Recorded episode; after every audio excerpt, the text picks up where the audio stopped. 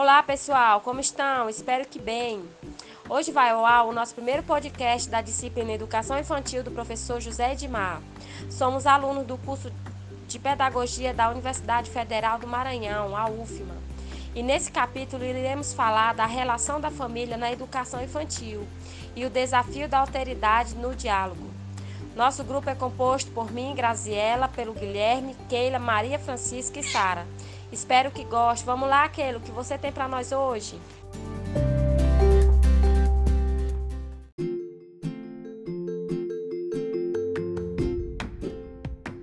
Então, Grazi, a legislação que regulamenta o trabalho em creches e pré-escolas como direito social das crianças se afirma nos termos do artigo 208, capítulo 4 da Constituição de 1988, que diz que é dever do Estado de garantir a oferta de educação infantil pública gratuita e de qualidade sem requisito de seleção. A Resolução número 5 de 17 de dezembro de 2009, que fixa as diretrizes curriculares nacionais para a educação infantil, estabelecem os princípios éticos, políticos e estéticos que devem guiar as propostas pedagógicas das instituições de educação infantil, garantindo à criança acesso a processos de apropriação, renovação e articulação de conhecimentos e aprendizagens de diferentes linguagens, assim como o direito à proteção, à liberdade, à brincadeira, à convivência e à interação com outras crianças. Essa mesma resolução traz a declaração do que é a educação infantil, que diz que é a primeira etapa da educação básica oferecida à criança de 0 a 5 anos de idade em creches e pré-escolas que cuidam e educam e são regulados e supervisionados por órgão competente do sistema de ensino e submetidos a controle social. A LDB de 1996, em consonância com esse entendimento, diz ainda que considera este segmento educacional como complementar à família. Nesse sentido, complementariedade pressupõe parceria, encontro e diálogo, e que se contrapõe à ideia de substituição, que supõe disputa de lugar, poder e saber nas relações com as crianças. Devemos lembrar que essas instituições creches e pré-escolas nem sempre tiveram essa configuração social.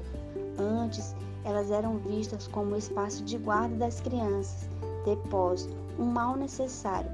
Então, essas instituições, elas surgiram como um mínimo social destinado a crianças pequenas e dependentes dos adultos e dirigida às mulheres pobres e trabalhadoras, tendo em vista a necessidade demandada pelas características do ingresso da mulher no mercado de trabalho, diante do novo cenário da formação das sociedades modernas, com a construção de um modelo econômico capitalista, urbano e industrial. Nesse contexto, as mulheres se inserem ao mercado de trabalho, sejam como empregadas domésticas ou mão de obra nas indústrias emergentes. Então, toda essa situação e configuração política e econômica vão interferir diretamente na demanda por essas instituições no país. Lembrando que o processo que resultou nessa conquista teve ampla participação dos movimentos sociais, como exemplo, o movimento das mulheres, o movimento dos trabalhadores, além, evidentemente, das lutas dos próprios profissionais da educação. E aí, Sara, qual é o papel da família para a vida da criança no contexto escolar?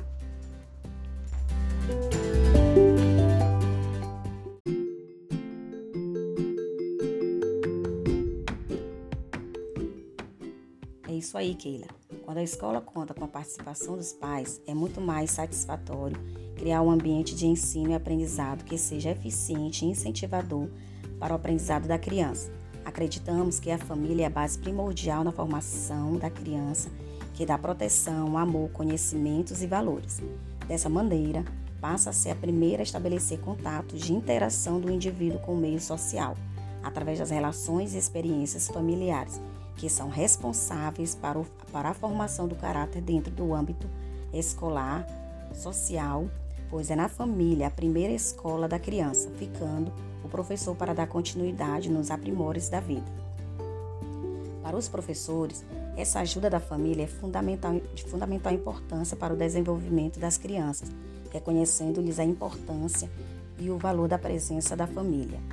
Segundo Cortelazzo, é primordial que a escola elabore projetos e crie mecanismos para que a família participe ativamente do cotidiano escolar.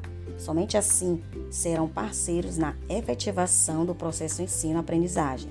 A vida familiar e a vida escolar devem ser simultâneas e complementares. É preciso que a escola esteja em perfeita sintonia com a família, pois a instituição do ensino deve complementar a formação educacional da criança. Essas duas instituições, família e escola, devem se complementar na tentativa de alcançar o objetivo maior, que é a formação integral da criança. Percebemos que quando a família participa junto com a escola, o trabalho se torna mais eficaz. Dessa forma, cada um se dedicará às suas atribuições. Podemos notar nas festas comemorativas que a escola faz, onde os pais têm a responsabilidade de contribuir ajudando, facilitando os trabalhos dos professores, o qual a família participa em diversas datas comemorativas. E podemos afirmar que nos dias atuais a escola não pode viver sem a família ou vice-versa, pois é através da interação deste trabalho em conjunto que tem como objetivo o desenvolvimento do bem-estar e da aprendizagem do educando, os quais contribuem na formação integral do mesmo. Agora é com você aí, Maria Francisca.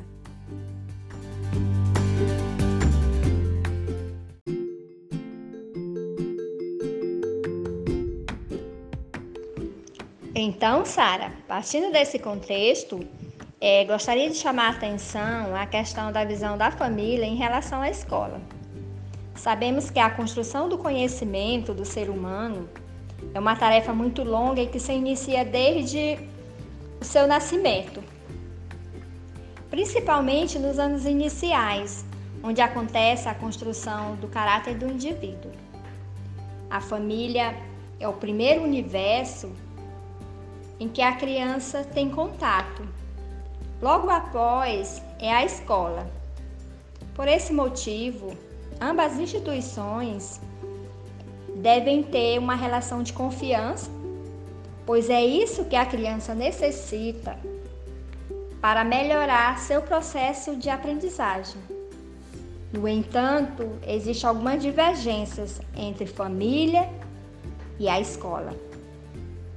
De modo geral, quando a instituição aborda o outro, no caso da família, refere-se ao lugar de falta de tempo, de atenção, de escuta, de lugar para a criança. Ao mesmo tempo, é importante ressaltar que quando a família se refere à escola, é comum colocá-la no lugar de prestadora de serviço. Também em falta de atenção individualizada e de cuidados básicos. É dessa forma se torna é necessário se refletir sobre esse pensamento da família em relação à escola. Cada uma tem, sem dúvida, papel fundamental para melhorar o processo de ensino-aprendizagem da criança e do seu desenvolvimento de forma integral. Sendo de extrema relevância que a família tem uma participação significativa no cotidiano escolar, mantendo uma boa relação entre a família e a escola, pois a presença dos pais na escola e na rotina de estudos dos seus filhos também é fundamental para a sua formação integral. Já que a educação infantil deve sempre caminhar ao lado e se complementar à ação da família. E então, Guilherme, participa aí com a gente, compartilha com a gente a, a visão da escola em relação à família.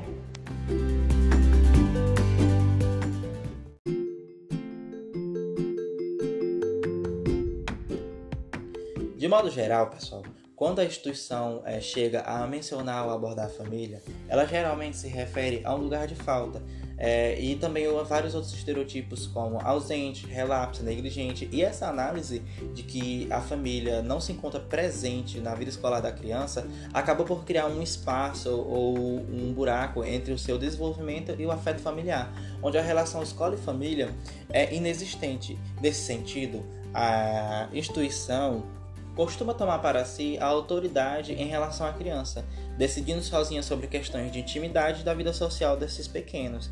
É, por, como por exemplo, em momentos da retirada das fraldas, é, em relações às questões de alimentação e outros aspectos.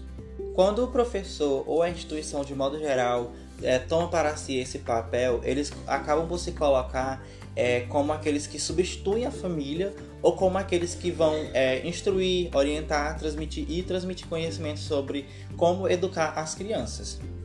Quando se analisa o cotidiano de muitas instituições, é, a gente pode perceber é, que essa concretização é, da distância é, no contato com as famílias, onde se, acaba sendo um dos grandes obstáculos no exercício da função de educador dentro de uma escola.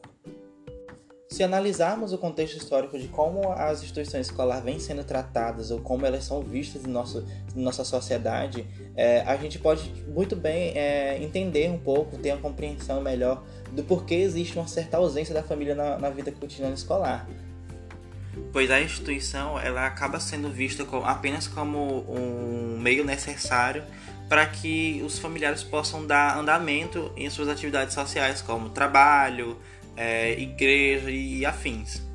O que acaba é, prejudicando a relação família-escola e até mesmo o desenvolvimento da criança, do quais é, fazem é, caminho para uma pista em direção é, ao asseguramento, à asseguração da educação dos sistemas públicos, né, sem aligeirar, sem pôr impressa as, a consideração da experiência das crianças e da valorização de suas culturas. Por fim, é, as instituições são espaços de apoio é, às famílias, né? compondo uma rede de contatos em relação a crianças pequenas que inclui a comunidade de modo geral. Para ambos, né, que no caso a, a família e a instituição de, é, de, educação infantil, o compartilhamento da educação das crianças pequenas marca-se por diversas ações do cotidiano, onde a, a presença da escuta, da troca e da valorização de experiências do outro. Onde consideramos que o bem-estar e a segurança das crianças estão atrelados ou ligados é, ao bem-estar e à segurança das famílias nos novos relacionamentos onde pensar a participação da família no cotidiano é também levar em conta o direito das crianças às relações seguras, tornando inviável o exercício pedagógico escolar sem contato com as particularidades do ambiente familiar, onde ambos precisam se correlacionar para o desenvolvimento saudável da criança.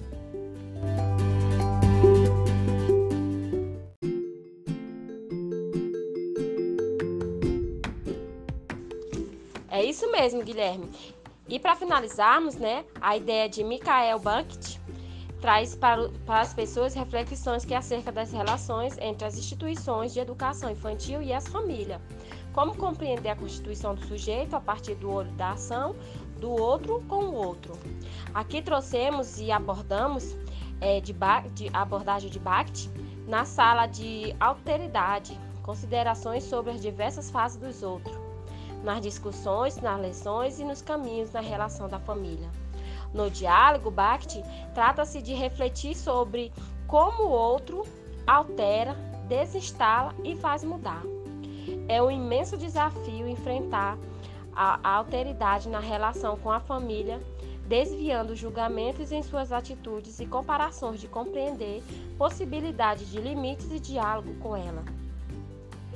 Podemos dizer, de modo geral, a instituição petrifica a família ao cristalizar-se em heterotipos, como ausente, relapsa e negligente. Também temos que levar em conta que, há, que não há um único modelo de família. Também é importante considerar que, é, que, tem, que tem famílias que têm uma experiência singular a ser executada e considerada na atenção, das, com, na, na atenção com as instituições. Neste caminho, considera-se considera o bem-estar e segurança das crianças e da família nos novos relacionamentos. É importante também incluir e apressar, apresentar a família, mesmo quando não está presente fisicamente. A autora Daniela Guimarães traz a noção de alteridade de Bakhtin para pensar nesta relação da família com a instituição da educação infantil. Não se trata de compreender o outro com o objetivo de trazê-los para os próprios referentes, mas para dar oportunidade, o contato e o troco, sem diluição fundamental para o processo do diálogo, em qualquer situação de interação ou intervenção. É, e é isso, pessoal. Ficamos por aqui. Espero que vocês tenham gostado. Até a próxima. Tchau, tchau.